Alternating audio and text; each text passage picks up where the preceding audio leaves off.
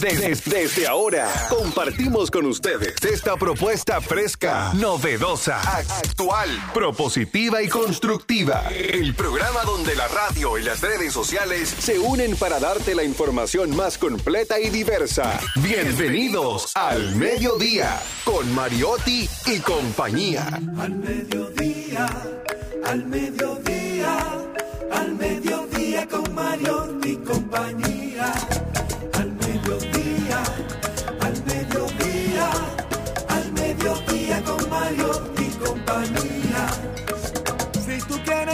De foros alternativos y de tuiteros rankeados, este programa es tu amigo. Tu revista meridiana para el talento una vía, para radio y redes variadas y con la canción del día. Al mediodía, al mediodía, al mediodía con Mario y compañía. Al mediodía, al mediodía, mediodía con Mario y compañía. Si tú quieres disfrutar de página para izquierda, en la calle y el hogar, por eso no te lo pierdas. Para que hablemos un poco de salud y nutrición. Vamos allí camino propio de moda y decoración. Al mediodía, al mediodía, al mediodía con Mario y compañía.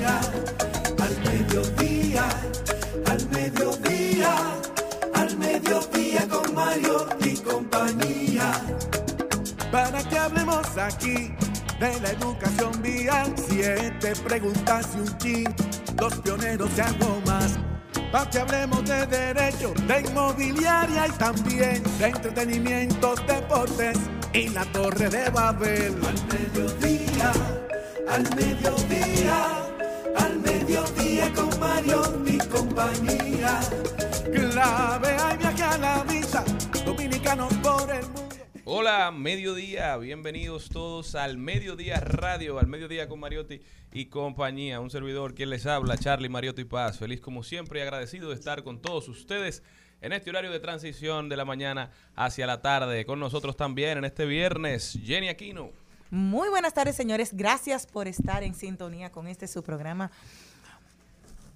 al mediodía con Mariotti y compañía. No, señores, que estoy tragando. Estaba comiéndome de las galletas sabrosas. Ajá. Estoy comiéndome las sabrosas galletas de Pou, así se llama. Él nos hornea unas galletas buenísimas. Y estoy en eso. Gracias a las galletas de mi querido vecino Pou. Y hoy. La, las Poupi galletas. La Poupi, la Poupi galleta. la Poupi galleta. El 20 de mayo se celebra el Día Mundial de las Abejas para crear conciencia sobre la importancia de los polinizadores y las amenazas que se enfrentan en el mundo y el beneficio para toda la tierra. Así que ya saben, si usted se cree eh, abeja reina, hoy es su día.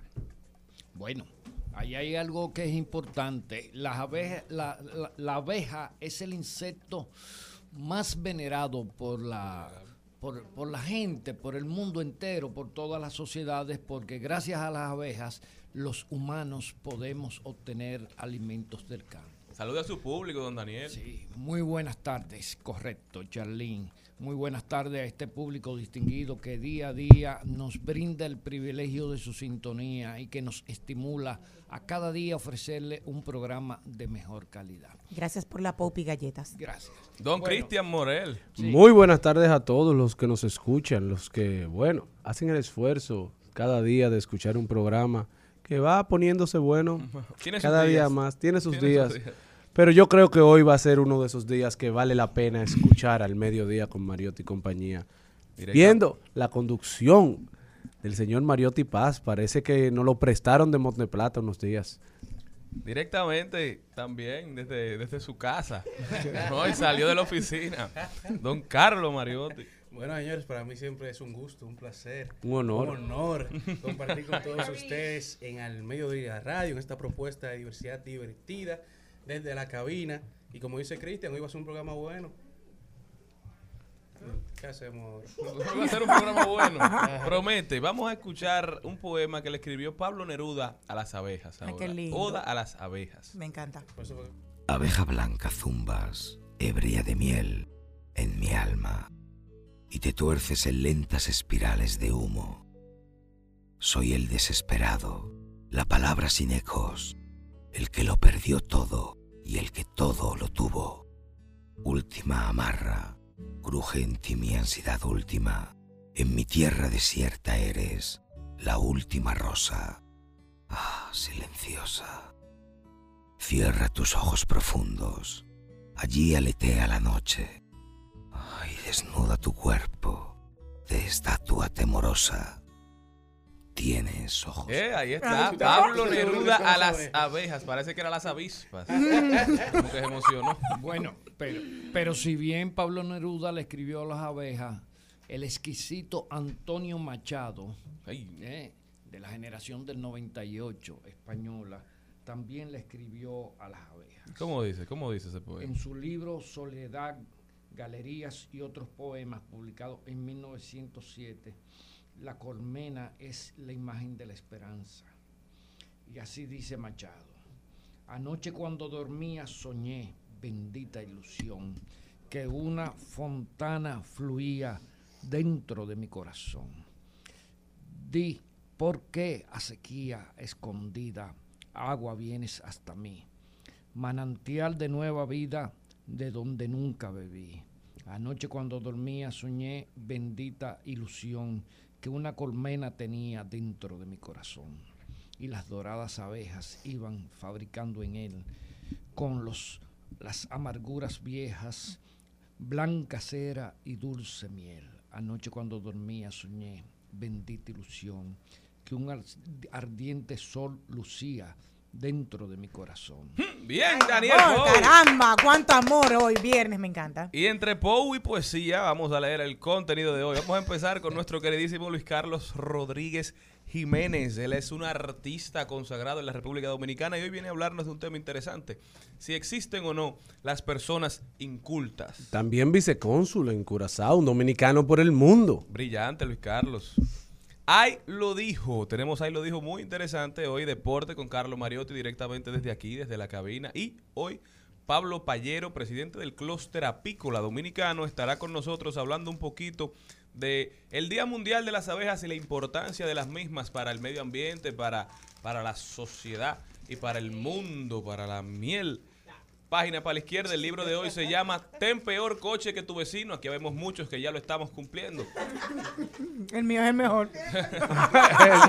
También Félix Novaiciano, nuestro querido novita, está con nosotros y nos estará llevando por los pasillos del Congreso hoy, hablando del Estado, en qué estado se encuentra la ley que suprime la CDE y la UERS sometida por el Poder Ejecutivo y también la ley de indulto que ya está en la Cámara de Diputados. Nuestros segmentos de siempre, Trending Topics, hablemos de tecnología. Hoy, como todos los viernes, Carlos nos trae eSports, lo mejor de los deportes electrónicos y estará con nosotros Melissa Gonel, ella es asesora de imagen. Estará hablando de que llegó el verano, cuáles son las principales tendencias y un comentario de don Daniel Pou. No se muevan de ahí para que no se lo pierdan. Al mediodía, al mediodía, al mediodía con Mario y compañía.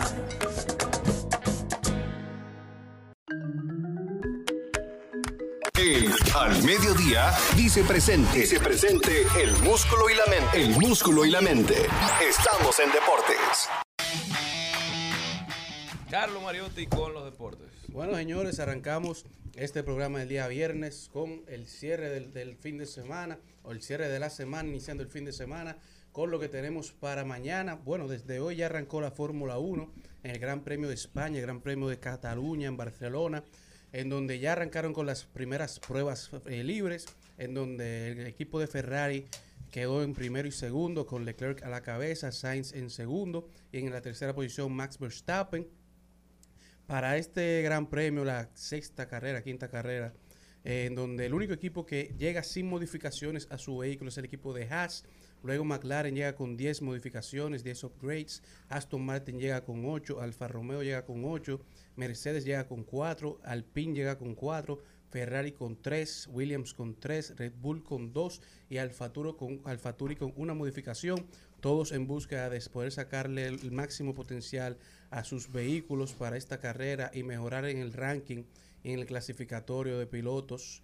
Mientras que en el mundo del fútbol tenemos en la Mundial de Qatar, que está haciendo historia por el arbitraje con el que contará la Mundial de Qatar, ya que por primera vez en la historia de todos los mundiales contaremos con árbitras femeninas, mujeres en la Mundial. Tenemos que Salima Mukasanga, Yoshimi Yamashira, Stephanie Frappart, Nuesa Back, Karen Díaz, Catherine Nepsi, son las elegidas a, protagonizar este, este desempeño en el, Mundial de Qatar a nivel femenino, mientras que también tenemos historia en la República Dominicana, ya que el árbitro dominicano Raimundo Félix hará historia como el primer dominicano convocado a arbitrar en una mundial. La mundial contará con 36 árbitros oficiales, 69 asistentes y 24 miembros del VAR. El VAR es donde se verifican las jugadas con la asistencia de la tecnología.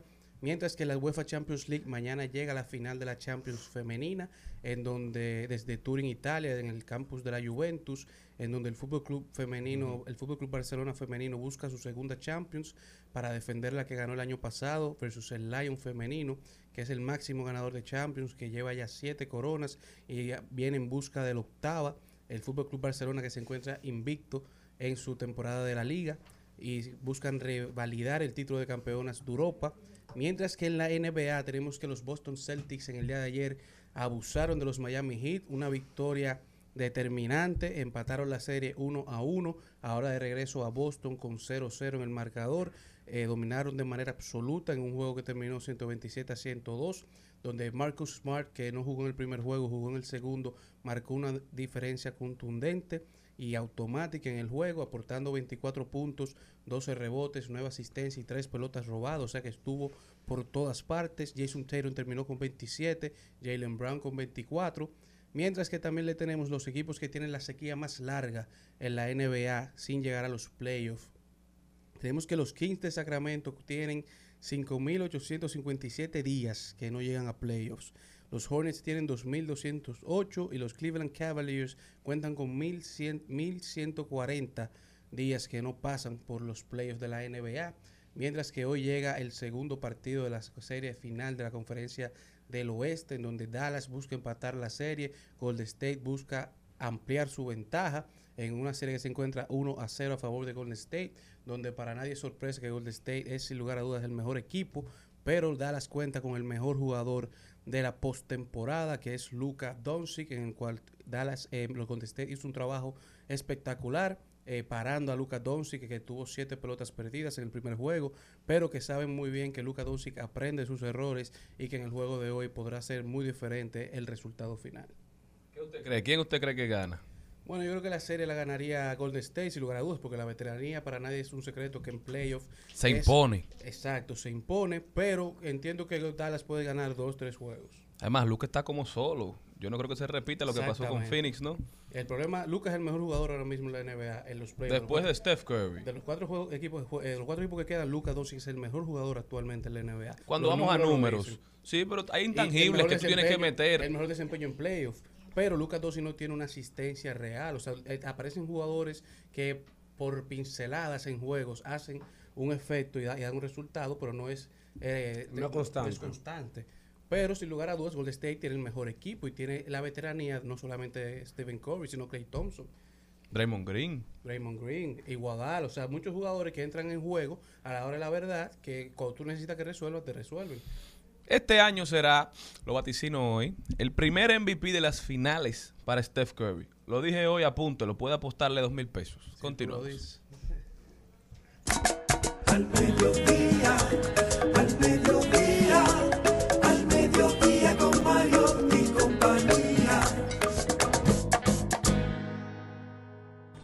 ¿Quién es? Soy yo. ¿Qué vienes a buscar? A ti ya es tarde. ¿Por qué? Porque ahora soy yo la que quiere estar sin ti. Por eso vete, olvida mi nombre, mi cara, mi casa y pega la vuelta. Jamás te pude comprender. Vete, olvida mis ojos, mis manos, mis labios que no te desean. Estás mintiendo, ya lo sé. Bueno, señores, si hace solo cuatro cuatro décadas, que se dicen rápido, son 40 años de la celebración de este hits de estos hermanos argentinos. 40 años. 40 años cumple hoy. Mira, yo le llevo un par de Se- se meses. un escándalo en karaoke. Pero lo último me encanta. No, mi amor, tiene mi edad. Yo nací en, la- en el año dramático. Me, eh, me encanta. Sí. ¿Quién es? Soy yo. ¿Qué vienes a buscar? Era, era de la parte de la dinámica de cuando éramos niñas, cantar esa canción también. Y eso seguido al día de hoy. Señores, en principio Pimpinela, Joaquín cantaba solo y no quería cantar con su hermana Lucía, su hermana pequeña. Y su madre le dijo, ustedes dos pueden hacer una buena combinación. Ellos a regañadientes O cantan lo juntos o no hicieron. cantan, le dijo la. Punto. Y ahí está. Y fueron un éxito desde el primer día. Y hay muchísimas canciones emblemáticas, pero esta, que dice que podría tener más de 40 años, o sea, ahora que le falta mambo, porque realmente ha sido todo un himno de Latinoamérica y de No, todos y de los que hemos- dedicatorias. Total, claro. Y vete y olvídate. Y ha marcado tanto la historia que recuerden que en el 2016 hubo una presentación emblemática de que J-Lo le hizo esa canción homenaje con Mark Anthony, en la cual provocó el divorcio de Mark Anthony al final. Bueno, Con- al señor por Mario la Paz, vuelta. quien, hoy- Sácame- quien hoy es su esposa, en algún momento lo votó con esa canción. Como No un me- perro. Es verdad, te la dedicaron. Así es. A mí no. Mira, algo hizo. No, ya él lo arregló todo. O dejó de hacer. La canción favorita de las mujeres heridas en los karaoke. Ah, es verdad. Un escándalo. ¿Qué cantan las mujeres heridas en los karaoke?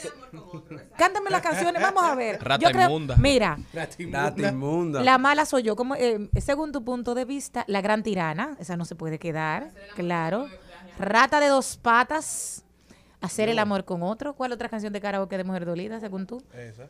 Eh, El cigarrillo. La amiga, la amiga, amiga, tengo el corazón herido. Amiga, o sea, no se queda. Así le gusta. No le odio. A Giselle, a mi comadre. En fin, todas estas, pero nosotros celebramos desde aquí con este hits de los ochentas, que nunca pasen de moda, siempre drama, siempre hombreras, siempre cinturones anchos y siempre pimpinela. Gracias a Dios que esa De mujer. mi cara mi casa y pega la vuelta. Jamás te pude comprender. Vete, olvida mis ojos, mis manos, mis labios que no te desean. Estás mintiendo, ya lo sé. Vete, olvida que existo, que me conociste y no te sorprendas.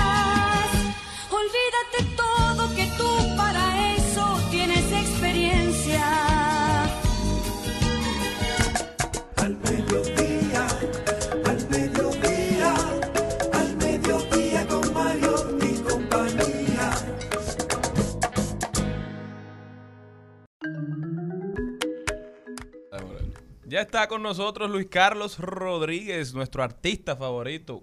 Muchas Que- gracias. que De las bien- pocas personas que su cédula de identidad dice profesión. Artista.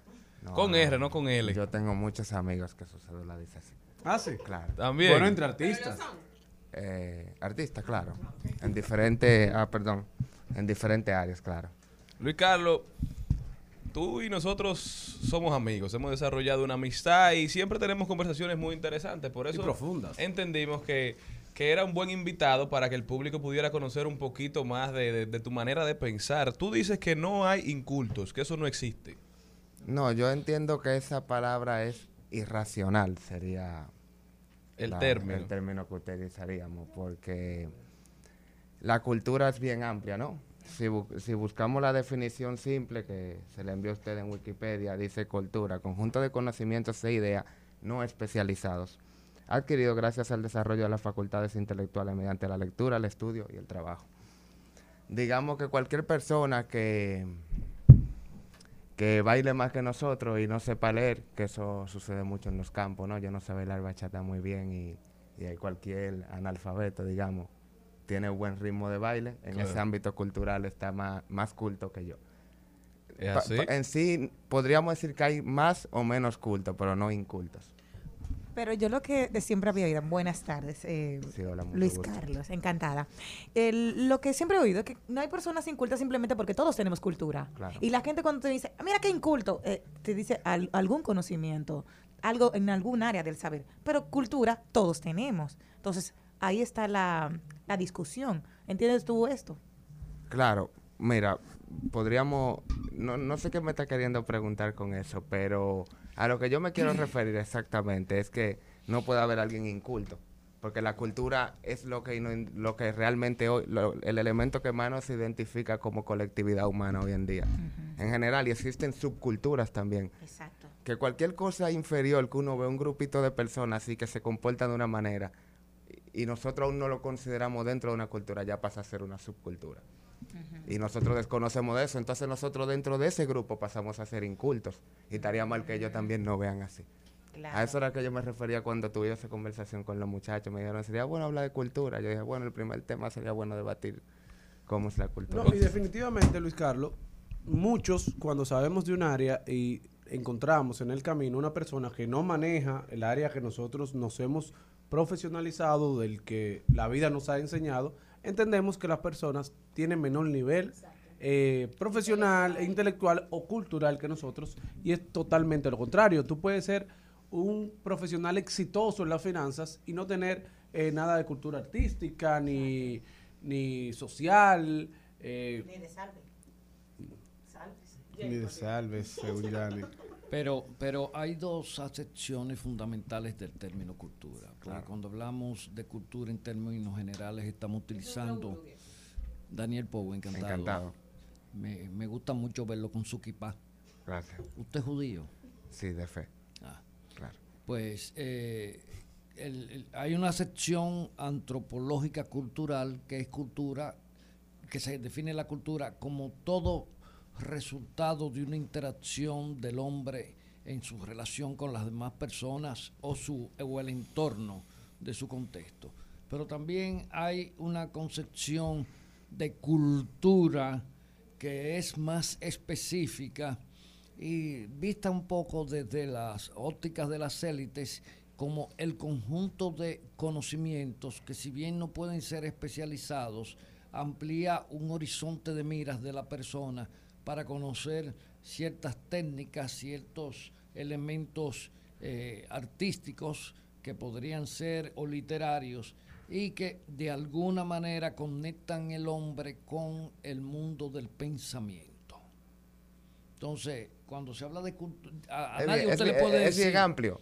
a, nadie usted le puede decir, usted no es culto, porque todo el mundo que interactúa en sociedad tiene una cultura una cultura familiar, una cultura gastronómica, una cultura del aseo, en fin. El lenguaje, un idioma en África. El, lenguaje es una manifestación cultural. Entonces, eh, por eso, eh, eh, utilizar de manera despectiva el concepto cultura implica una limitación muy grave en la persona que realmente lo escribe. Y yo creo que es parte hasta de la naturaleza humana, de denostar lo que no conoce, lo que le es extraño, de querer poner una cultura por encima de la otra, porque esta es la mía, esta es la que manejo. Entonces la otra debe ser inferior porque yo no la conozco. Eso es una manera de protegerse también que, utiliza la gente. Es culturas que son muy antiguas, muy arraigadas, que están muy bien definidas incluso eh, por, por, textos. Por ejemplo, la, la cultura eh, judía, ¿verdad? Eh, tiene establecido muy bien sus parámetros incluso la forma en que se relaciona el individuo dentro de la familia y de la familia con la sociedad y su sistema de creencias. Esas son culturas establecidas ya, que están normadas incluso.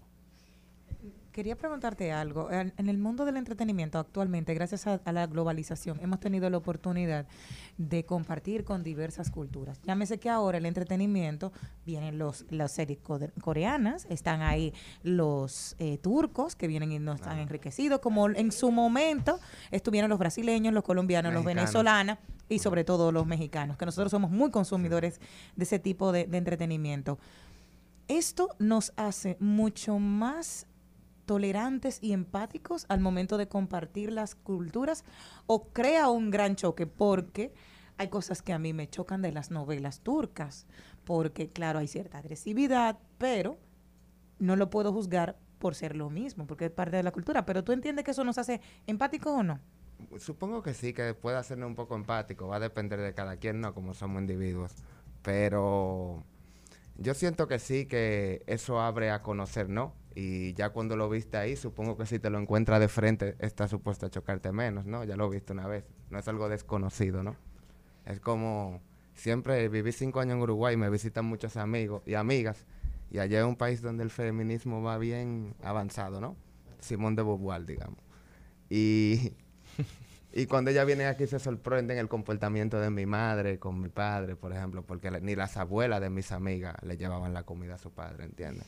Eso es algo...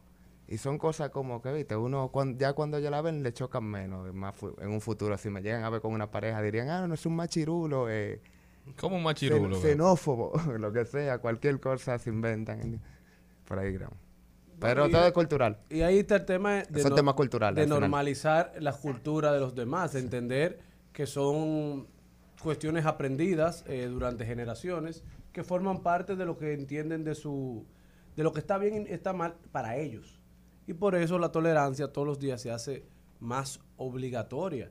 Entender las otras culturas, eso sí nos hace un poquito más culto, eh, que es la tolerancia. La tolerancia, tolerancia te permite conocer porque cuando no somos tolerantes ponemos una barrera que no te permite ver más allá del Claro, muro. espacio a conocer. Bueno, pero aprender del lo que pasa es que cada cultura crea su sistema de valores. Entonces, tú tienes que admitir que el sistema de valores es un referente de lo que es el concreto de pensamiento de cada quien y actúa y lo convierte en, un, en, en una situación o en un elemento tangible en tu relación con las demás personas. Yo siempre le digo a los amigos que se van a vivir al extranjero, pásate meses observando y trata de ser prudente, porque lo que puede ser muy normalito para nosotros, y usted hizo un buen señalamiento, por ejemplo, la relación patriarcal que tenemos por nuestras latitudes con relación a, a Sudamérica y, y a otras sociedades, pues eh, sencillamente para usted puede ser visto de una manera muy natural, pero para otros ah, crea un poco de ruido. La disrupción. Y No, pasa claro. en muchas culturas también que hay un tema, por ejemplo, en Estados Unidos se da mucho lo que es la apropiación cultural. ¿Tú has escuchado ese término, Luis Claro. Carlos? Que es cuando tú tomas de otra cultura para beneficiarte y la gente se molesta porque hay una línea muy tenue aparentemente entre apreciación y, y copia, digamos. Y, y apreciación. Entre apropiación y apreciación. Hay una línea muy tenue que debe ser respetada porque quizás si tú eres judío y hay algo de tu cultura que a mí me llama la atención, yo debo puedo copiarlo, pero de manera respetuosa. Ellos, las diferentes culturas se molestan cuando hay alguien que se quiere beneficiar económicamente, quizás y respetando una, una costumbre, digamos. Bueno, sí, yo eh, hay mucha apropiación. Bueno, y al día de hoy, ¿qué te puedo decir? Ah, En cuanto a lo que ella mencionaba ayer, yo siento que la República Dominicana hoy en día es como moda en ese sentido cultural de que se apropian de nuestro lenguaje. Yo así tengo muchos amigos chilenos que me saludaban, ¿qué es lo que? Argentino, ¿qué es lo que? Y son lenguajes de aquí. Claro. Y como que... con Pero eso es apreciación. claro, apreciación y también se, apro- y- y- y también se, se sienten parte. Se Claro. que también. Lo que pasó con Bad Bunny, por ejemplo, que vino siendo puertorriqueño y grabó aquí en República Dominicana géneros dominicanos. Eso es apreciación, yo apreciación, creo. exacto. Y ayuda a promover la cultura dominicana por el mundo, que al final es un fin loable, y más para un país como el nuestro que se beneficia bastante de- del turismo. No, y en un mundo que es bien global hoy. Una aldea global. Luis Carlos, hablando de cultura, mencionabas que viviste cinco años en Uruguay. Luego de criarte en la República Dominicana, ¿qué significó para ti salir de República Dominicana con costumbres completamente distintas a las que allá encontraste? Y te adaptaste mucho a la vida de allá, pero ¿qué significó esa transición de todo lo que tú estabas acostumbrado aquí? Por ejemplo, a que tu mamá fácil también a ti te llevaba la, la comida a la cama o a la, o a la mesa en bandeja. ¿Qué significó para ti? Bueno, para mí, ¿qué puedo decir? Significó aprendizaje, como todo lo que es una nueva experiencia en la vida, ¿no? Y, y uno observa y observa y aprende, diría yo, de todo. No puedo llegar en un sitio a cambiar el sitio, sino a, a- a cambiar yo y adaptarme, tipo un camaleón, ¿no? Agarrar el color de lo que está ahí. Y uno aprende mucho de todo y siempre me ha interesado eso, como te digo, hasta cualquier subcultura, cualquier temita que parezca no interesante, ponerle atención y aprender algo de eso, porque de todo aprendemos. Te tenemos que invitar a la fiesta de los Guillén el próximo 13 de junio, Por porque favor. siempre, porque allá se toca palo y atabales y es parte de la cultura de Monteplata Bueno, de mi provincia. Aceptamos. Oye, que vamos para allá, Charlene Luis también va. Carlos Rodríguez estuvo con nosotros hablándonos un poquito de cultura y hasta consejos para el que migra, ¿eh? Luis Carlos, muchísimas gracias, por estar con hermano, por la nosotros. invitación, encantado de estar aquí con Sabes que este programa es tuyo y nos vemos el próximo viernes. Bueno, muchas gracias. Al mediodía, con Mariotti, con Mariotti y compañía. Rumba 98.5, una emisora RCC Media. Seguimos, seguimos, seguimos con Al Mediodía, con Mariotti y compañía. En Al Mediodía, ¡ay! Lo dijo. ¡Ay! Lo dijo. ¡ay! Lo dijo. ¡Ay! Lo dijo. ¡ay! Lo dijo. ¡ay! Lo Y la verdad, la verdad que el ay lo dijo de hoy da mucho de qué pensar y de qué hablar. Y también nos pone a preocuparnos de nuestro si- sistema eléctrico, de lo protegido que está ante manos perversas que quieren venir a hacer daño a nuestro sistema eléctrico. Bueno, los que querían vender inversores que ya devuelvan la mercancía porque encontramos que era lo que no, que era lo que estaba causando el problema. La solución la, La tienen ya en las manos. Y bueno, el director de Edenorte dio unas declaraciones el día de ayer. Escúchame, ese es el señor que no quiere que le pongan luz a las carreteras. Ese mismo, ese mismo. El que dijo que los problemas de los apagones se resolvió el 16 de agosto del 2020, cuando entró el presidente Luis Abinader. Que no hay apagones per se. Lo que pasa es que él siguió de largo en campaña. Pero, pero muy mala campaña. Bueno, escuchemos lo que dice el director de Edenorte a raíz del apagón general que se ha visto en los últimos días en la República Dominicana. equipo de este. Bueno, esta fue la culpable de que esta madrugada, 12 y 45, se generara una avería en ese poste que está ahí y no produjo que se disparara el transformador de alta potencia y por eso esta madrugada no teníamos energía eléctrica en Puerto Plata. Bueno, él se refiere a una culebra. Y Él la estaba tiene, agarrando la la tiene en las manos, o sea, tiene el problema en las manos. Eh, Y la- oye, y la culebra después del corto que hizo siguió viva. habría que ver quién le consiguió a él esa culebra. No, es una charlatanería de marca mayor. Porque ya primero él dijo que era un tema de poca reserva de energía, luego dijo que era producto de vandalismo, ahora están armando una campaña que a todas luces se ve que está, eh, digamos, potencializada por bots de, de que boicot boicot eléctrico, algo así. Pero diciendo señor que- que Mariotti, son- en la casa, que está en la, fomentando en la casa de usted, ahí en la calle central en Monteplata, ¿usted sabe la cantidad de culebras que hay? No hubiera luz nunca. Nunca. Hermano, pero lo peor del caso es... Pero espérese, ¿en qué calle central? A la que él nunca ha ido. Lo que Claro, pasa es que porque yo quiero Fresco- saber. ¿Dónde estaba el usted- colmado? Usted a la calle principal de Monteplata, un campo, un matorral. Dile. En Indupalme que hay culebra, pero en la calle Dile. principal de Monteplata. No, no, no, no, no, ¿dónde está el colmado? un atrevido. Que ahora es almacén. En la esquina de Tommy no hay, colma- no hay culebra. Ahí atrás, ahí atrás, ahí atrás del club del Banco Central. Ahí Señor. sí había mucha. No, eso era una Jenny, Ahí cosa. había mucha.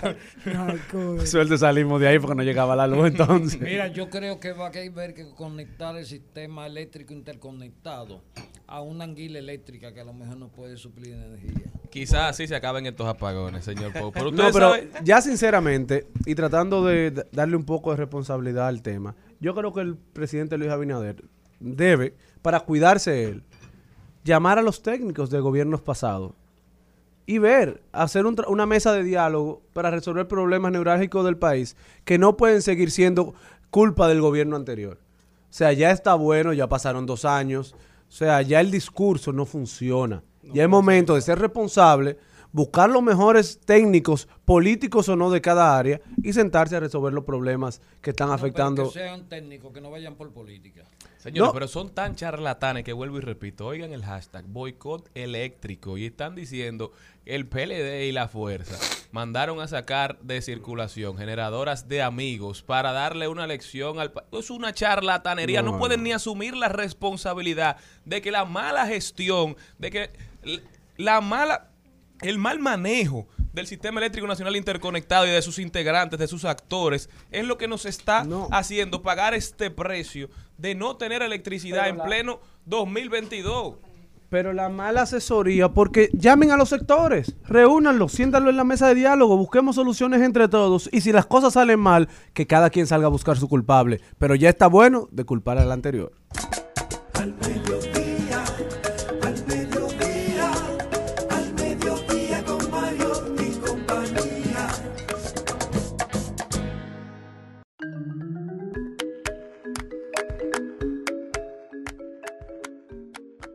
Le da damos la bienvenida a dos invitados muy, muy especiales. Está con nosotros el buen amigo Pablo Payero, el expresidente del Clúster Apícola Dominicano, y el señor Alberto Comprés, presidente de la Asociación de Apicultores de San Cristóbal. Hoy Día Mundial de las Abejas. Bienvenidos al Mediodía Radio. Gracias, buen día. Gracias, buenos días, jóvenes. Como diría mi amigo entrañable, don Charlie Mariotti. Gracias por recibirnos hoy un día tan especial como es el Día Mundial de las Abejas. Eh, un día que para nosotros como apicultores es de mucha importancia porque a través de las Naciones Unidas se viene reconociendo lo que es la importancia que tienen estos insectos, estos animalitos, para la supervivencia de nosotros los seres humanos y todo lo que es la parte de la biodiversidad. Según datos de las Naciones Unidas, casi el 90% de las plantas con flores dependen de la polinización para reproducirse. Así es, y el 75% eh, de esa polinización es para la producción de alimentos. Queríamos saber con ustedes, su vida ha sido dulce precisamente a través de la miel, pero eso es una parte, pero ¿cómo se hace la miel? Porque aún no se tiene claro. Hay muchas personas que no entienden cuál es el proceso de cómo la abeja la hace. ¿Podrían ustedes explicarlos? Claro, mira, eh, las abejas eh, tienen un proceso de percoleamiento. O sea, cuando van, cuando hablamos de percoleo, es que ellas van y visitan las flores. Y dentro de las flores, ellas recogen el néctar. Y ese néctar ellas lo consumen y en él y en su colmena, en su casa, ellas devuelven ese néctar y lo deshidratan y es lo que ahí se convierte entonces en la miel. A través de un proceso de calentamiento normal que tiene la, la cormena para mantener y equilibrar la temperatura de su hábitat, pues ese, ese, ese néctar acuoso que recogen de las flores, pues lo, al deshidratarlo se convierte en una viscosidad y es lo que nosotros en estos momentos podemos llamar miel. Y una pregunta, ¿qué medidas se está tomando aquí en República Dominicana para proteger a las abejas? Vemos que a nivel mundial eso ha tomado mucha incidencia por la importancia que tienen en el medio ambiente. ¿Aquí qué se está haciendo? Mira, aquí eh, una de las oportunidades que nosotros tenemos al venir aquí al programa de ustedes es precisamente dar esa voz de alerta, porque aunque se están queriendo eh, hacer algunos esfuerzos para proteger lo que es la vida de las cormenas, pues nosotros entendemos como apicultores, como clúster apícola y como asociaciones apícolas que integran el clúster, que todavía falta mucho para, desarrollar.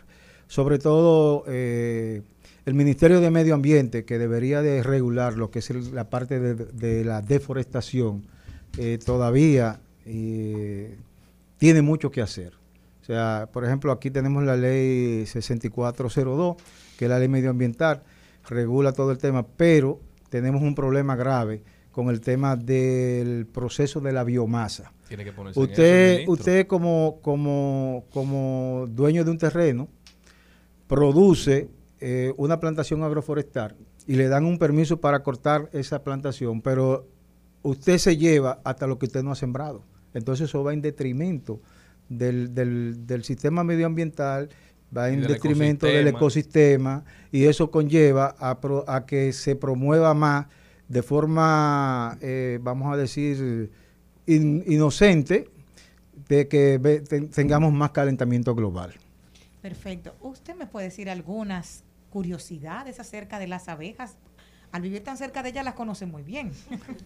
Eh, parecería que sí, pero no, uno cada día aprende más de las abejas. Es un mundo eh, totalmente nuevo para los seres humanos y en nuestra asociación de apicultores, APISAN, más de 150 productores, agricultores en su mayoría, viven eh, de las abejas, pero como en segundo plano, se podría decir. Esto involucra a hoy en día muchos jóvenes y mujeres de la misma familia que se benefician de eso y le está dando más valor y la gente está tomando más en cuenta lo que es una colmena, lo que es una abeja. Eh, te digo que hace 10, 15 años eliminar una colmena era una práctica muy común porque la gente no sabía el valor que tenía a nivel medioambiental y no sabía lo productivo que era para la familia. Hoy en día, a través de las asociaciones, se está educando a la gente para que entiendan ese valor y para que puedan beneficiarse de los diferentes productos que dan las abejas. Porque cuando oímos hablar de abejas, entendemos miel. pero no solamente producen miel. Al momento del pecoreo, las abejas cuando van a libar el néctar se impregnan de polen, que es el aparato sexual de las flores, y ese polen es una proteína natural que contiene 22 aminoácidos. Como proteína natural para el ser humano es súper beneficioso, súper beneficioso, y para las abejas, que es su proteína, es ventajoso también. Entonces ya ahí hay una simbiosis entre el agricultor y las abejas, donde se benefician ambas partes. Del mismo modo el propóleo, que es una resina que las abejas sacan de los árboles, de la, de la yema de los árboles, es un antibiótico natural y científicamente demostrado con estudios bien avalados, es el único, uno de los productos que eliminan por completo el Helicobacter pylori, que es un parásito muy común entre nosotros. Entonces ya hay, hay otras ventajas, no solamente de la polinización que las abejas nos brindan. Y nosotros como seres humanos y como asociación estamos tratando de pasar esa información. Algo que me, que me preocupa mucho y es que, oh, bueno, ustedes que son apicultores tienen en momentos de... Hay cuatro estaciones en el año. Ellas se nutren y, se, y, se, y tienen, encuentran mucha alimentación en primavera. Pero ¿qué pasa en otoño y en invierno? Porque muchas veces ustedes que tienen las suyas le pueden dar comida, pero hay muchas que no tienen comida. Y sé que uno a veces, en mi casa, mira, vino una abeja y uno lo que, si dejaba el, azúcar destapado, pues ahí se, eh, se asentaban. Entonces mami dijo, ponle varias gotitas de miel para que ya la cojan. Pero ¿qué hace la gente normalmente? ¿Cómo se pueden alimentar en, esas, en esa época del año? A mí siempre me ha preocupado. Por lo regular, las abejas almacenan alimento cuando hay abundancia para mantenerse en los tiempos de escasez. El apicultor que le pusieron ese nombre para que se oiga bonito, les roba sus reservas.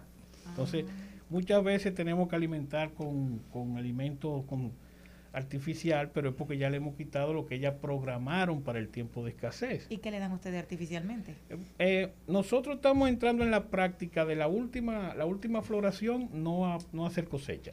Entonces eso ya le deja una reserva que le dura alrededor de seis meses y estamos tratando de no alimentar artificialmente. Pero hay ocasiones donde nos damos cuenta que una colmena está muriendo y si no ponemos azúcar en tipo jarabe o otro tipo de jarabe va a morir. Entonces ahí alimentamos con azúcar. Ok, mira. Una pregunta. Eh, cuando yo era una niña, tipo 10 años, hace mucho, eh, hace, hace 10 años, hace 10 años. Entonces, Eso cuando el huracán David. Entonces, mis amiguitos y yo nos encontramos con un panal. Entonces, eh, ¿qué hacer? O sea, ¿qué recomendaciones ustedes le hacen a las personas cuando se encuentran con algún panal? Em, obviamente, quizás inocentemente los niños actúan de forma violenta y comienzan a maltratar a las abejas, pero ustedes como profesionales, ¿qué les recomiendan a las personas hacer en el momento que se encuentran con un panal, que se ve la miel, ese tipo de cosas? O sea, ¿qué recomendaciones? Bueno, es, buen momento para, es buen momento para romper un mito. Las abejas no son agresivas, las abejas no son asesinas y no atacan al ser humano. Las avispas son esas. No, las abejas son defensivas. Las abejas simple y llanamente. Si, el tema es identificarla, que hay que acercarse. No, no, es que si usted se mete un ladrón a su casa, usted se va a defender. Entonces, cuando nosotros llegamos cerca del panal, ellas se protegen, se defienden. Y cuando usted es apicultor, usted comienza a entender cierto tipo de movimiento, de patrón, y se da cuenta que esas abejas lo que están es protegiendo esa colmena. Pero si usted se aleja, no le pican. Y respondiendo también el tema de, ya nosotros hemos estado eh, en contacto con, algunas instituciones. Por ejemplo, hay una unidad del Cuerpo de Bomberos de Santo Domingo que está especializado en rescatar abejas. O sea, cuando hay ese tipo de, de abejas así, que incluso llega una colmena a un apartamento, Usted puede llamar al cuerpo de bomberos y, ahí lo transfieren a la unidad de, rescate. También en la división apícola de la Dirección General de Ganadería se pueden poner en contacto y ellos nos llaman y entonces nosotros, eh, uno de nosotros, de los apicultores, puede ir a hacer el rescate correspondiente. Bien, qué bueno tenerlos por aquí, sobre todo porque en República Dominicana eh, hay un desconocimiento muy amplio de la apicultura y de la importancia que revisten las abejas, sobre todo aquí en la ciudad, donde las abejas muchas veces en las cornisas le forman panales a la gente.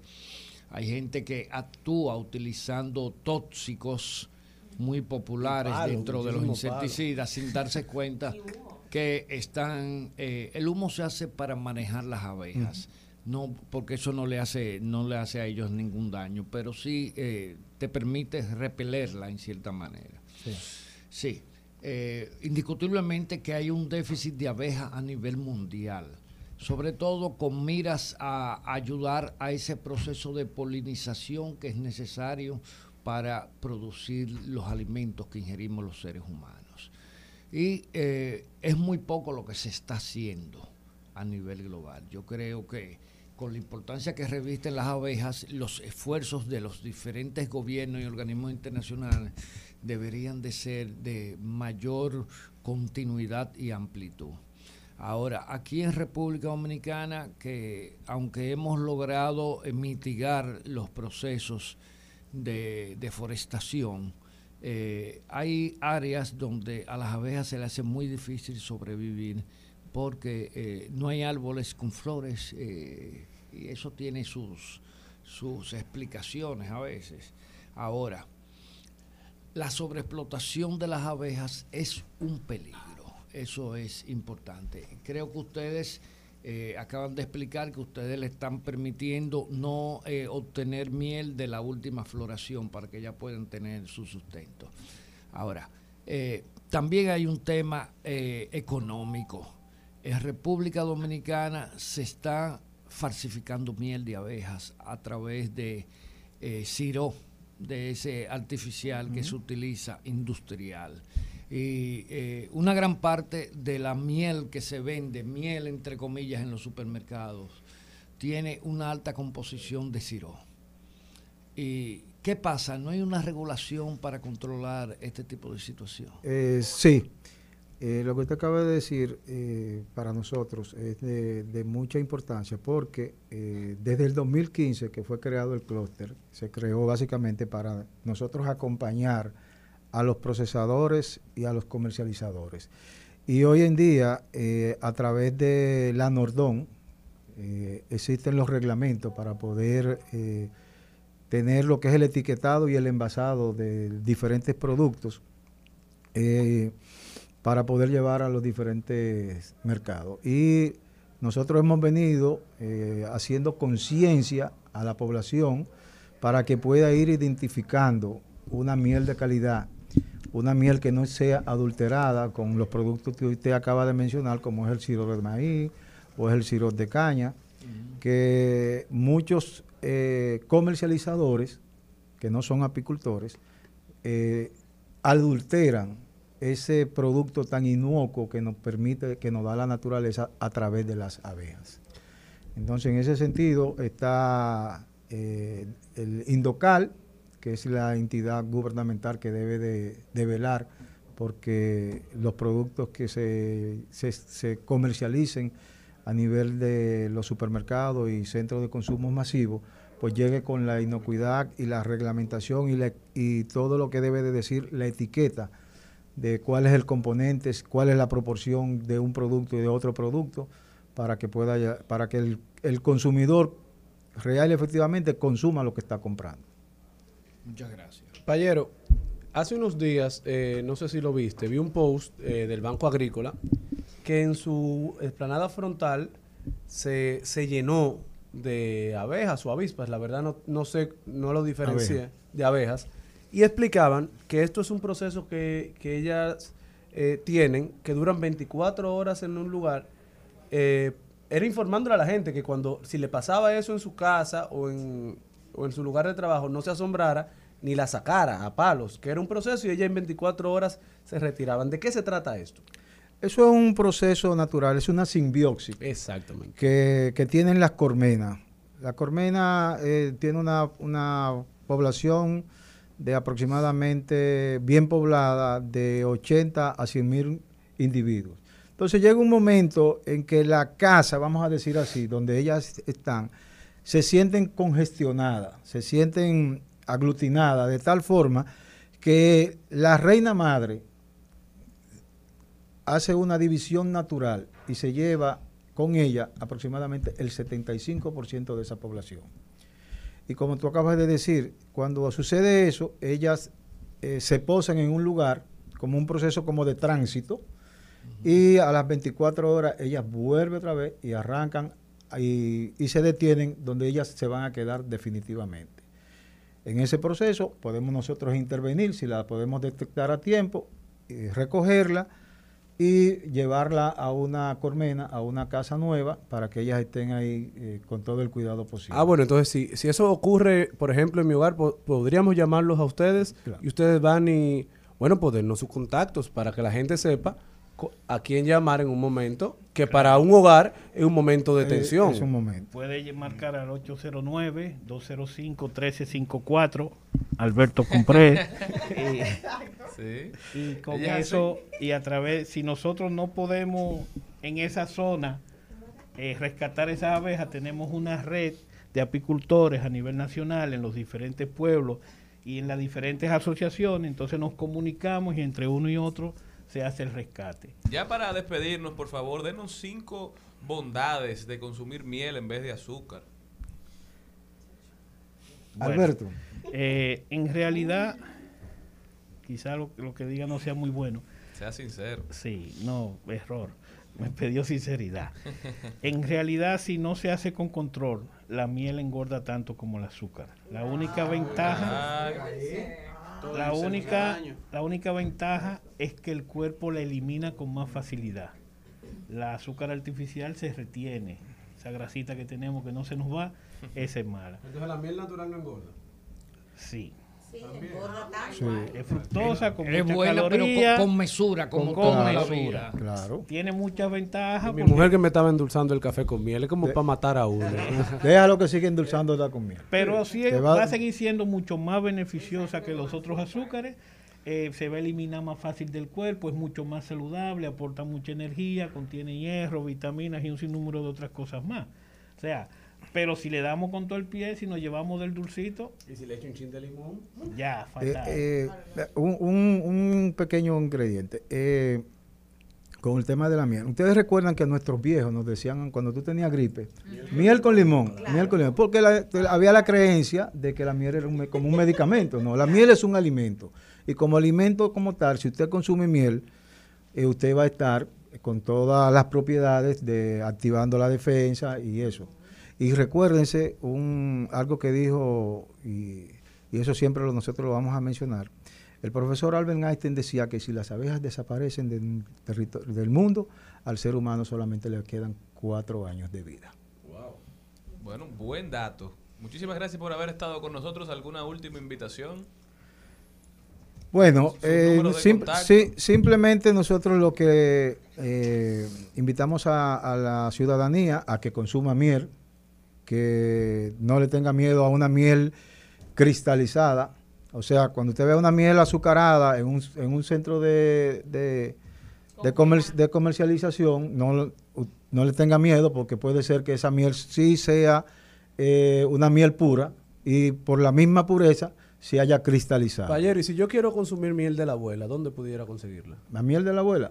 Hay varios centros comerciales que tú puedes que tú puedes visitar. Eh, Jumbo, la cadena CSN. Grupo Ramos, supermercado. O sea, Ah, ok, asequible o sea, en tan, lugares tan de asequible, distribución. tan asequible. O sea que Y, de lo, y si no llegas a ninguno de esos, a través de A la tra- página de Instagram, Facebook o internet como mieldelabuela.com.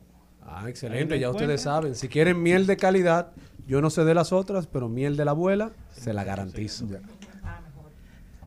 Rumba 98.5. Una emisora. RCC Media.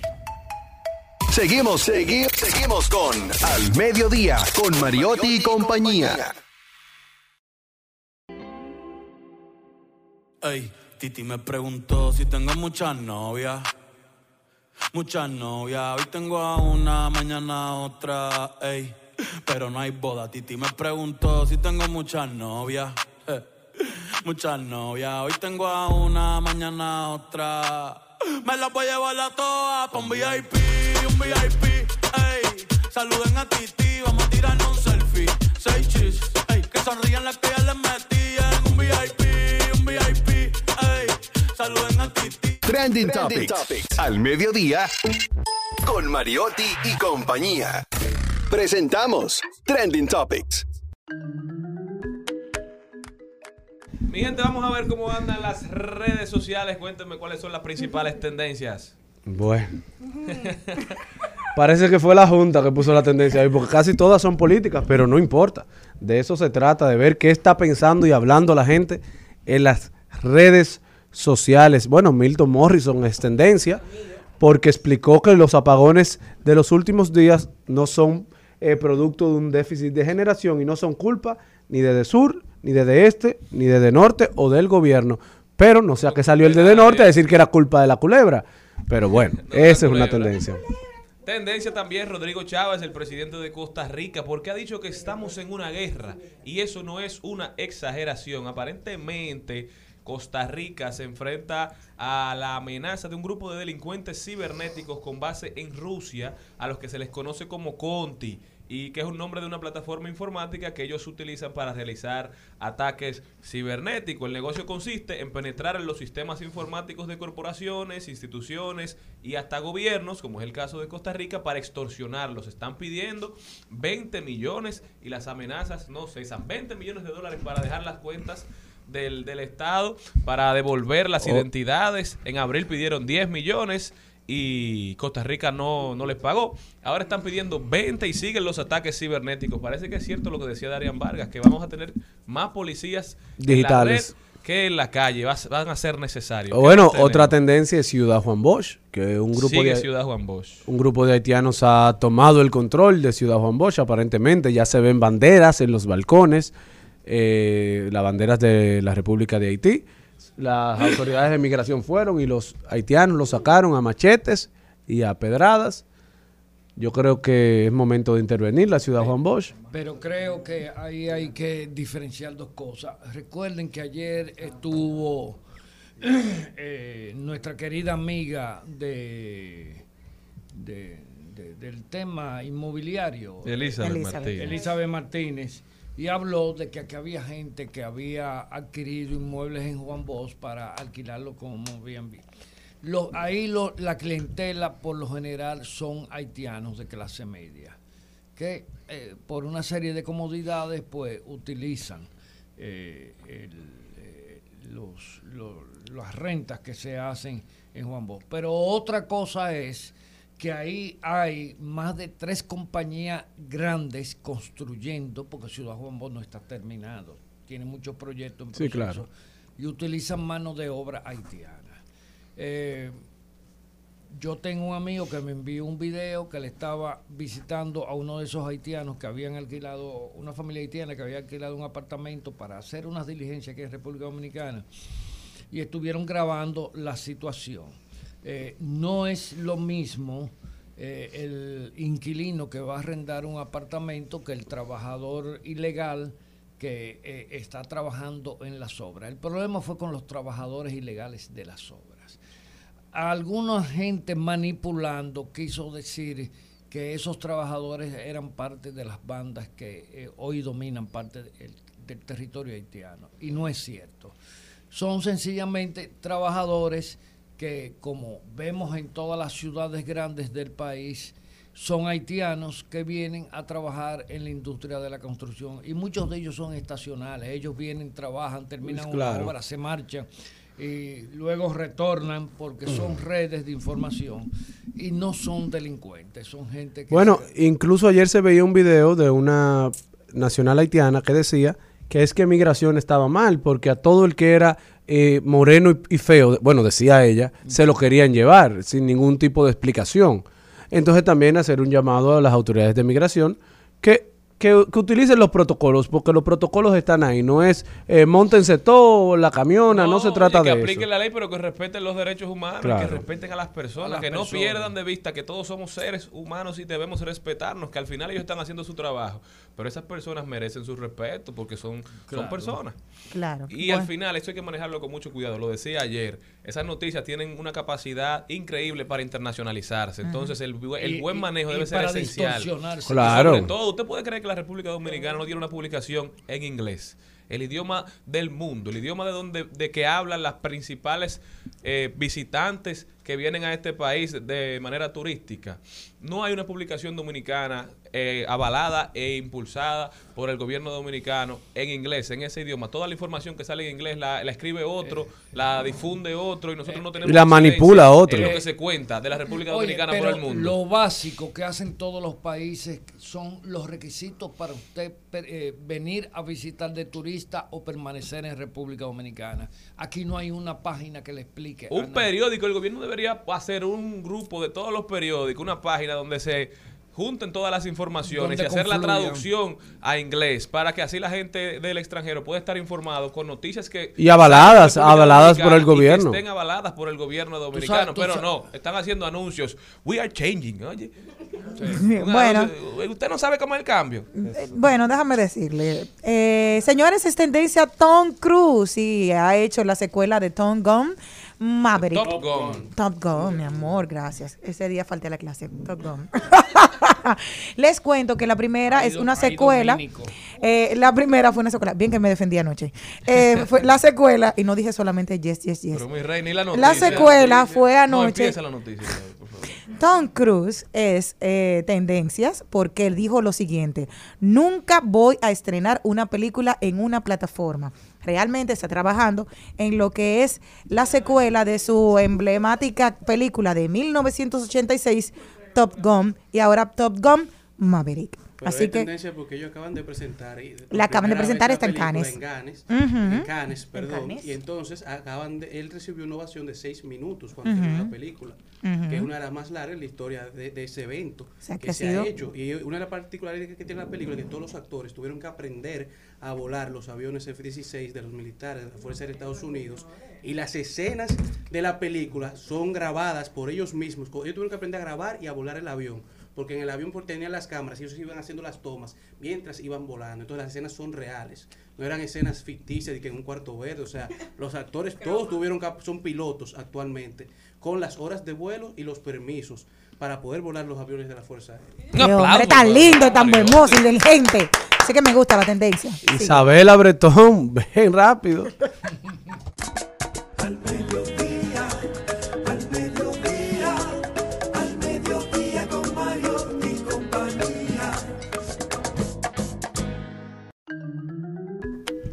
Está con nosotros Félix Nova Ciano a llevarnos a recorrer los pasillos del Congreso. Cuéntame. Buenas a todos, a los miembros de esta cabina. Y aquí les vengo con varias iniciativas. La primera de todas la acaba de depositar el Poder Ejecutivo. Y es muy curioso cuál es, con todo el tema de la semana de los apagones, es un proyecto que suprime la CDE y la URS que su objetivo es el tema de suprimirlas y también de crear de manera transitoria la empresa de generación eléctrica de Punta Catalina, la EGPC. Ahí se busca la modificación del artículo 133 y 138 de la ley de electricidad, que son los que hablan de las dos empresas que se buscan suprimir en sí. Y se busca la transferencia de las funciones al Ministerio de Energía y Minas en todos los sentidos, excepto en los contratos de compra-venta de energía con productoras de independiente de electricidad. ¿Ustedes saben a quién serían los responsables de los contratos de compra-venta en ese caso? Sería ahí las EDES, EDE Sur, EDE Norte y EDE Este. Y entonces, con el tema de, de la empresa de Punta Catalina, va a funcionar de manera transitoria hasta que se llegue que el Ministerio de Energía y Minas pueda tener un control completo de todo el sistema eléctrico. Ahora, en, los transitorios de esos artículos se busca que se esté el Poder Ejecutivo, mediante decreto, un reglamento durante los 120 días después de la promulgación de ese proyecto para determinar un organigrama, como se va a estar trabajando el tema de la empresa de Punta Catalina y 180 días para el reglamento de cómo va a funcionar el Ministerio de Energía y Minas con todas las potestades de las entidades que van a ser suprimidas. Y el otro proyecto... Pero interesante, más en estos momentos claro. vemos cómo están casi desmantelando la CDE.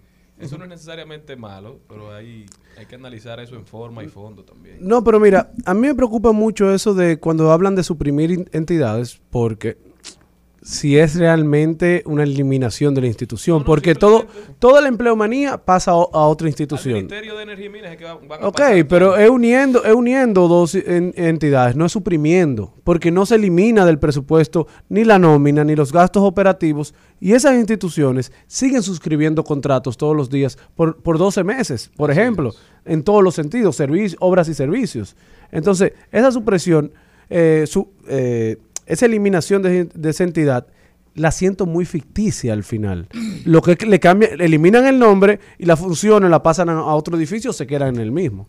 Recordemos que el origen del Ministerio de Energía y Minas tuvo el tema de que al pasar el tiempo la CDE iba a pasar sus funciones al ministerio, que incluso hubo una ley después que modificaba algunos artículos de la misma ley de energía y minas, que le daba un plazo como de cinco años o hasta que acabaran de muchos de los contratos que tenía la sede en sí, como es el de Punta Catalina, que su contrato acababa en el 2019. Y es por eso que a principios del año 2021 el Poder Ejecutivo hizo un decreto que era ordenando la liquidación de la CDE, cosa que no se podía por un tema de orden jerárquico de las normas, porque un decreto no puede eliminar una institución que esté por, por ley. Debe ser una ley que pueda suprimir o eliminar a otra. Y menos si es una ley orgánica. Exactamente. que porque ahí se necesita la dos terceras partes de la matrícula de cada hemiciclo para poderla incluso modificar. Así es, porque las leyes orgánicas funcionan con dos terceras partes de los miembros presentes, dentro del hemiciclo, a la hora de la votación. A la hora de la votación. ¿Qué más tenemos, Novita? En la Cámara de Diputados hay un proyecto muy interesante que es sobre la ley de indulto. La figura del indulto me resulta muy interesante porque yo soy muy pequeño, que no me recuerdo cuando yo haya visto un indulto. Que, que según me han dicho, como se habían dado como... Lionel indultó, para sí, gente. Hipólito indultó antes de salir del poder. Sí, sí. Sí, por eso me resulta raro, porque yo era pequeño. Con Hipólito yo tenía cuatro años cuando él asumió. Con Leonel yo tenía, por suerte, 12 años. Y entonces, ¿a qué, ¿de dónde viene la iniciativa? Viene de una sentencia del Tribunal Constitucional la 189-15, que el tribunal de manera exhortativa le pide al Congreso Nacional que apruebe una ley sobre la regulación del indulto. Ahora, el objeto es desarrollar esa atribución constitucional que tiene el presidente. Aquí, ¿alguien me puede definir más o menos con sus palabras qué es el indulto? es, un perdón que otorga el, el, Poder Ejecutivo a una persona que se encuentra... Ah, una persona que se encuentra privada de libertad por sentencia. Exacto, y tenía que ser, tiene, tenía que tener ciertas condiciones para poder tener el indulto, aunque hubo personas beneficiadas que les dieron sus indultos y no cumplían con ellas. Llámese, claro, llámese que tenía que tener una pena adelantada, número uno, y que tuviese la seguridad de que esa persona no iba a delinquir nueva vez en la calle. Eso, eso, sí, es difícil. ¿eh? Yo te estoy diciendo. O sea, que era un ejemplo, un ejemplo, una persona con VIH tú me dices a mí, podría ser indultada. ¿Por qué? Porque ya que tú lo ves en una condición de que en esa época que tuviese adelantado para morir, pues sí, tú lo indultabas para que muriera con su familia. Pero, pero, eh, escúchame. Hay un aspecto que es fundamental. ¿Se puede eh, utilizar, el, eh, aplicar el indulto en un caso donde no haya alcanzado la calidad de la cosa irrevocablemente juzgada? Ahora viene el tema. Eso lo explica la misma iniciativa, que pronto se lo podré compartir a través de PDF, que establece diferentes tipos de indultos, como el total, el condicional, entre otros. Y sobre ese tema debe haber una sentencia irrevocablemente juzgada. Y solo va a ser en algunos casos específicos que se puede. No se podría en caso de terrorismo. No se puede a una persona que haya sido juzgada por genocidio o por crímenes de lesa humanidad que esté vinculado a los tratados de derecho internacional que estamos suscritos. Tampoco se puede en asociación de malhechores en el tema de sicariato, entre otros más. En algunos de esos casos no se puede. Ahora, la misma ley establece también que habrá indulto en razones humanitarias, que ahí va a establecer que, por ejemplo, una persona que según haya sido avalado médicamente, de que tenga una enfermedad terminal, sí podrá ser indultada. Exacto. O una persona que tenga algún tipo de interdicción. Claro.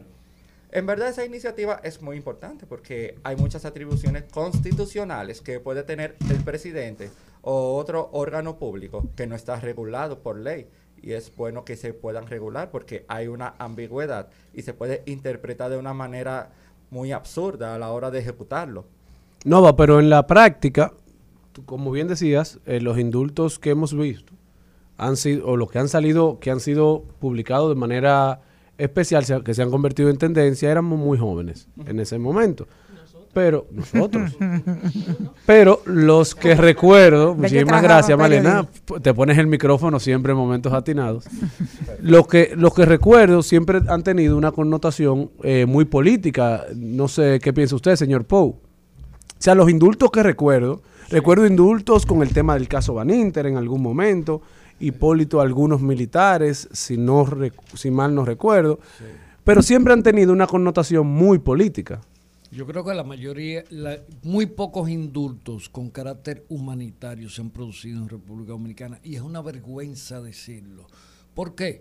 Y te digo porque conocí casos de personas que el sistema penitenciario no le podía, no le podía brindar la asistencia médica que requería en una condición de enfermedad terminal, etcétera. Más sin embargo, nunca fueron beneficiados de indulto, sino que los sacaron de la cárcel a morir a un centro hospitalario. Y eso es terrible. Conozco dos casos de ese tipo. ¿Por qué? Porque aquí el indulto se ha utilizado también como un ardid de negociación política. Mm. Yo tengo una inquietud, eh, Félix. Esas leyes que tú traes hoy, ¿por qué tú no citas cuál legislador eh, fue que la el proponente ese tipo de cosas como para que las personas que nos estén escuchando se vayan guiando y entendiendo también que en la Cámara de Diputados se trabaja y que cada legislador también tiene un rol y una preocupación. Ah, perfecto. La primera iniciativa fue el Poder Ejecutivo, la que yo hablo sobre la, la supresión de las, las instituciones. De las instituciones. Ahora, la de ley de indulto tiene varios coproponentes en sí que si yo empiezo a dar la lista y me falta uno, va a ser un problema en caso de que estén escuchando el programa y digan, hey, falté yo. No, no, pero, por lo menos te lo, te lo pregunto yo, que de eso sé muy poco.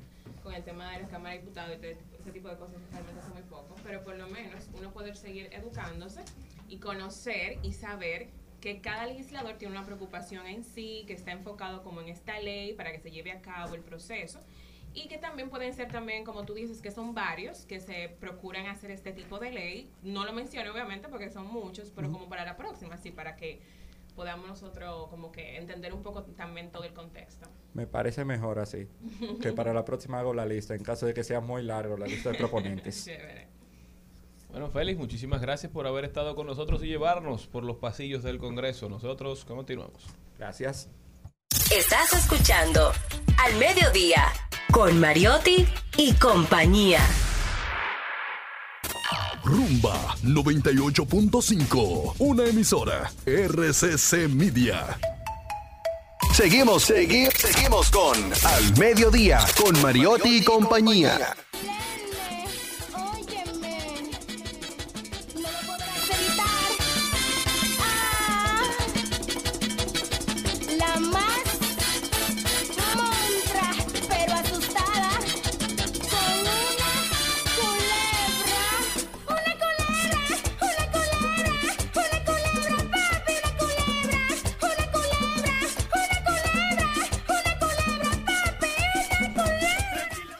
Cuentan las malas lenguas. Ay, las culebras. Que así cantaba el director de De Norte.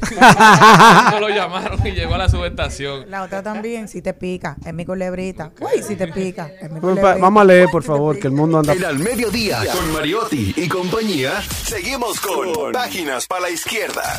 A continuación, Páginas para la Izquierda. Y este segmento llega gracias a pasteurizadora rica, porque la vida es rica. Según el director del Proconsumidor, ¿verdad? Que anda buscando los precios de los artículos de primera necesidad. Pero vamos a leer. Bueno, el libro que tenemos para hoy es Ten peor coche que tu vecino. Decía el señor. Aquí, todos estamos cumpliendo. Decía el señor Mariotti que nosotros somos creyentes de esa teoría.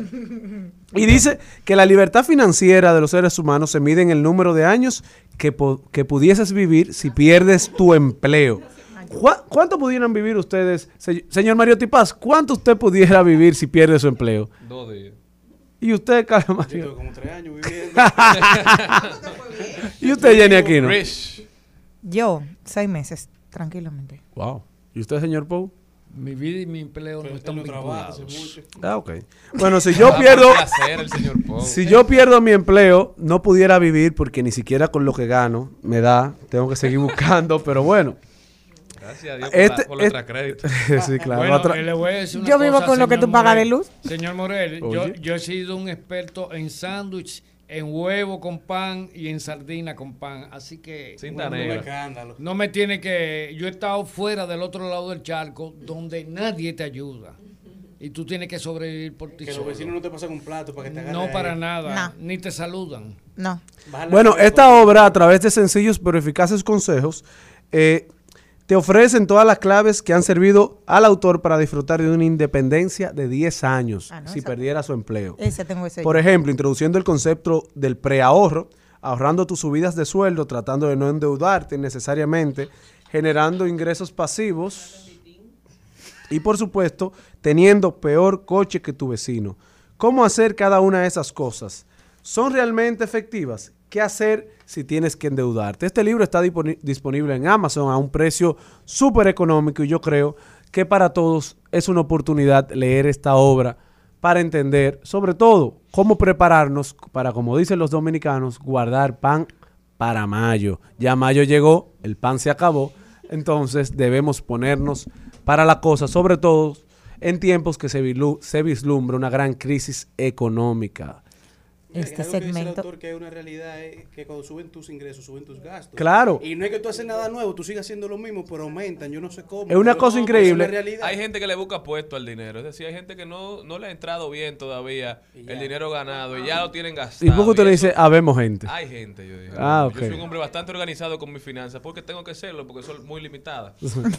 Entonces no tengo opción y por eso trato siempre de manejarme bien y de, de establecer los gastos fijos y luego tratar de ahorrar algo también. El preahorro.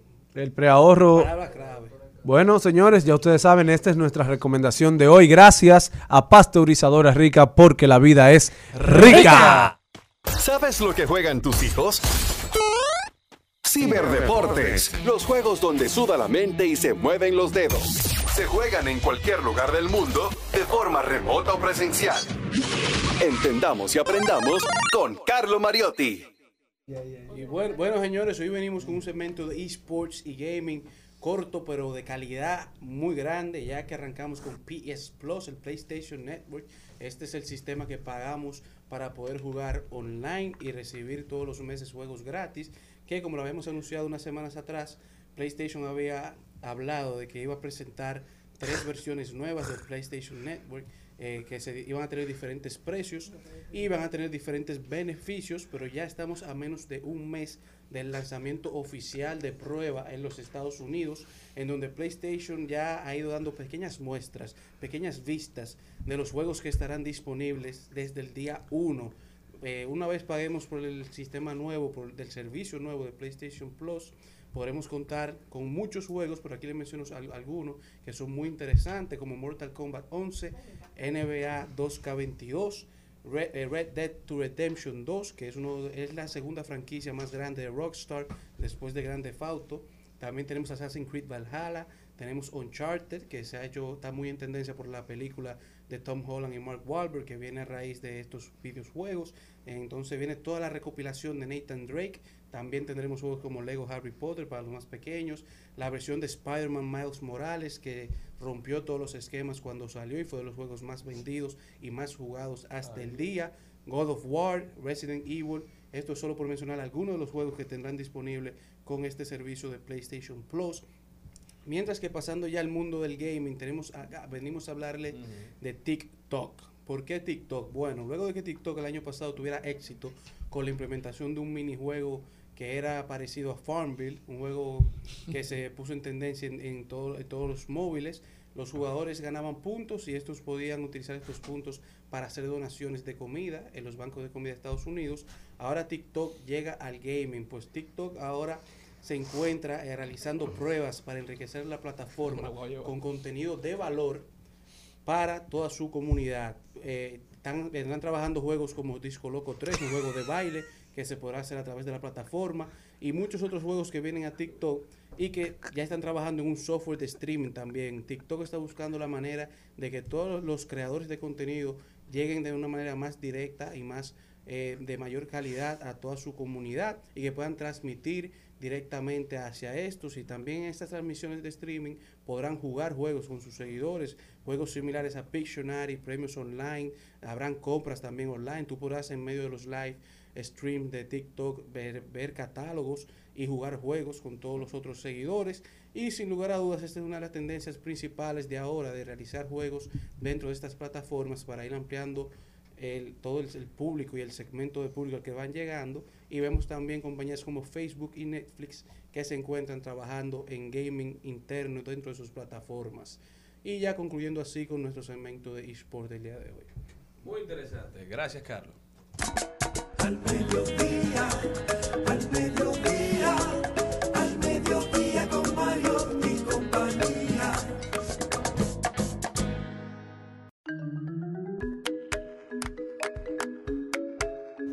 Bueno, un saludito para un fiel escucha de este programa, Paul Rivero. Sí es bueno.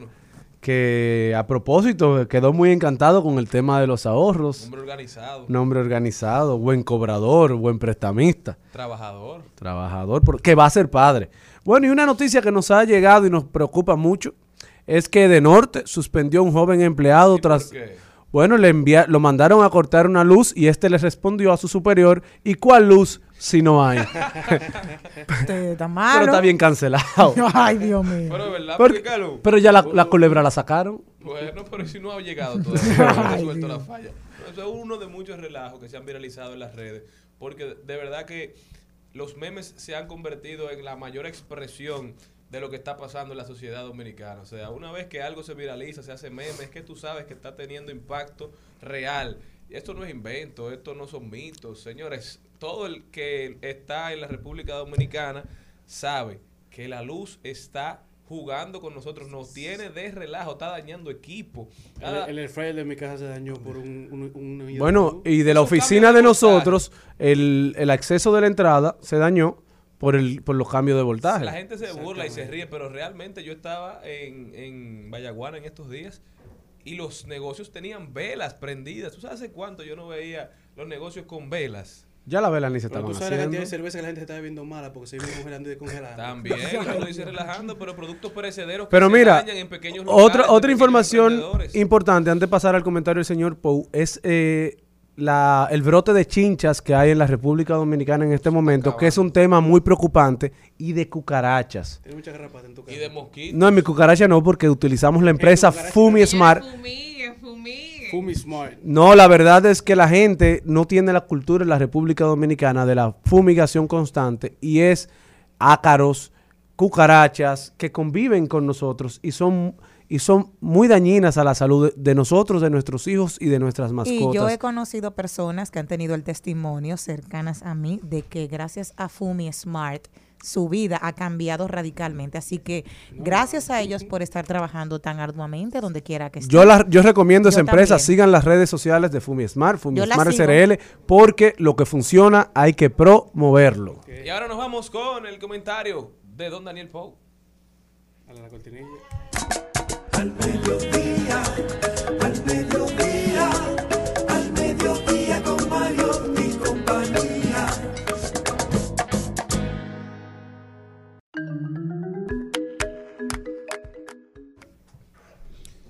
Bueno, No. buenas tardes. Señores, eh, la ciudad de Miami se está convirtiendo en la capital del capital. ¿Y por qué hacemos esta afirmación? Algo muy sencillo. Realmente eh, en la ciudad de Miami se ha producido realmente una avalancha de inversiones de tecnología que piensan transformar todo lo que es la estructura de servicio y transporte de esta ciudad. De hecho, hasta el señor Elon Musk está en estos momentos debatiendo con las autoridades de la ciudad de Miami eh, la suerte de un tren subterráneo como medio de transporte en una ciudad que por su topografía y sus características geomorfológicas, esto implicaría un gran desafío para cualquier proyecto de ingeniería. Definitivamente. Y en esta, en esta tesitura hay que decir que también la ciudad de Miami ha apuntado hacia sus aeropuertos, señores. Y esto quiere decir, traducido en términos concretos, que en el aeropuerto de, internacional de Miami se instalarán en sus más de 130 puertas de abordaje cámaras con reconocimiento facial. Oigan bien, ¿eh? cámaras con reconocimiento facial. O sea, que ese chequeo tradicional, agotador, tedioso que tienen los pasajeros cuando llegan o cuando salen de eh, hacia una ruta internacional desde la ciudad de Miami, ya sea para desde o ingreso a la ciudad de Miami, será superado. Y esto, de acuerdo a los estudios que se han planteado, pues nos dice que eh, el tiempo de espera eh, para poder realizar este tráfico eh, desde dentro hacia afuera y viceversa, pues reducirá una considerable un considerable proceso que muchas veces llega a tener extensiones que hacen sentir molesto al pasajero. Eh, esto es indiscutiblemente que una gran innovación porque convertiría al aeropuerto internacional de Miami en el aeropuerto más moderno de los Estados Unidos. Eh, según el señor Rack Coutier, eh, que es el CEO del Aeropuerto Internacional de Miami, se trata de la mayor inversión en tecnología biométrica en un aeropuerto en todos los Estados Unidos. Señores, Miami va eh, montada en el proceso de ser la capital del capital, porque cuando se invierte capital esto pues atrae a otros capitales también con el mismo. Y sin, lugar a dudas se ven los pequeños cambios que ya está haciendo la ciudad de Miami. Porque usted fija, el estadio de Miami, la Arena, el American Airlines Arena, se llamó así por mucho tiempo a raíz de la aerolínea. Y hace poco le cambiaron el nombre FTX eh, Forum. FTX es una plataforma de cambio de divisas, de inversiones en la bolsa, de criptomonedas. Y tuve que sus, eh, vamos a decir, puestos emblemáticos están cambiando alrededor del tema de la economía. La capital del capital, que era la ciudad de Nueva York, o es la ciudad de Nueva York. Durante la pandemia, muchísima gente, por las restricciones tan fuertes que estaba imponiendo la ciudad de Nueva York, se mudó a la Florida y le cogió cariño, le cogió cariño al clima caribeño, le cogió cariño a, los restaurantes, a la vida nocturna y ahora se les ha complicado volver a Nueva York, a ese frío, por eso todo esto que menciona la Daniel Poe es una posibilidad bastante, bastante real. Nosotros continuamos. Al mediodía, al mediodía, al mediodía con Mario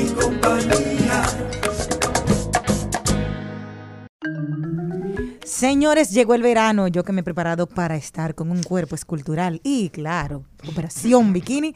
¿Qué me puedo poner? ¿Cuáles son las tendencias? Tenemos la mejor para ello. ¿Quién? Melissa Gonel, que nos trae todo lo que nos puede beneficiar a las personas con este colorcito tan espectacular canela como el mío. Buenas tardes. Sí, saludo, encantada de estar aquí nuevamente. Esta es como mi segunda casa. Ay, gracias. Bueno, pues atención, este verano llega cargado de muchos colores vibrantes. Ajá. Vamos a ver muchos colores, tanto en sus tonalidades más vibrantes como en los tonos pasteles, dependiendo para el gusto de cada persona. Eh, vamos a seguir viendo mucho lo que es la tendencia del color blocking, que no es más que combinar colores que son contrarios en la paleta de colores. O sea, tú te puedes poner una blusa rosada con un pantalón azul, una blusa morada con, una, con un pantalón amarillo. O sea, y hacer esas combinaciones de colores. O sea, que tú sales como con media bandera del arco iris. Eh, más o menos. Esa, moda, esa moda más o menos parecida como la moda de los 80. Como que Exacto. era bien estrambótica, muchos colores, mucha ropa ancha. Eh, todo vuelve, yo se lo dije a ustedes. Claro, que la moda se reinventa. O sea, con el tema que acabas de decir, Malena, de ropa ancha, también, atención, vamos a ir sacando del closet los pantalones pitillos. Mm. Los pantalones que son pegados.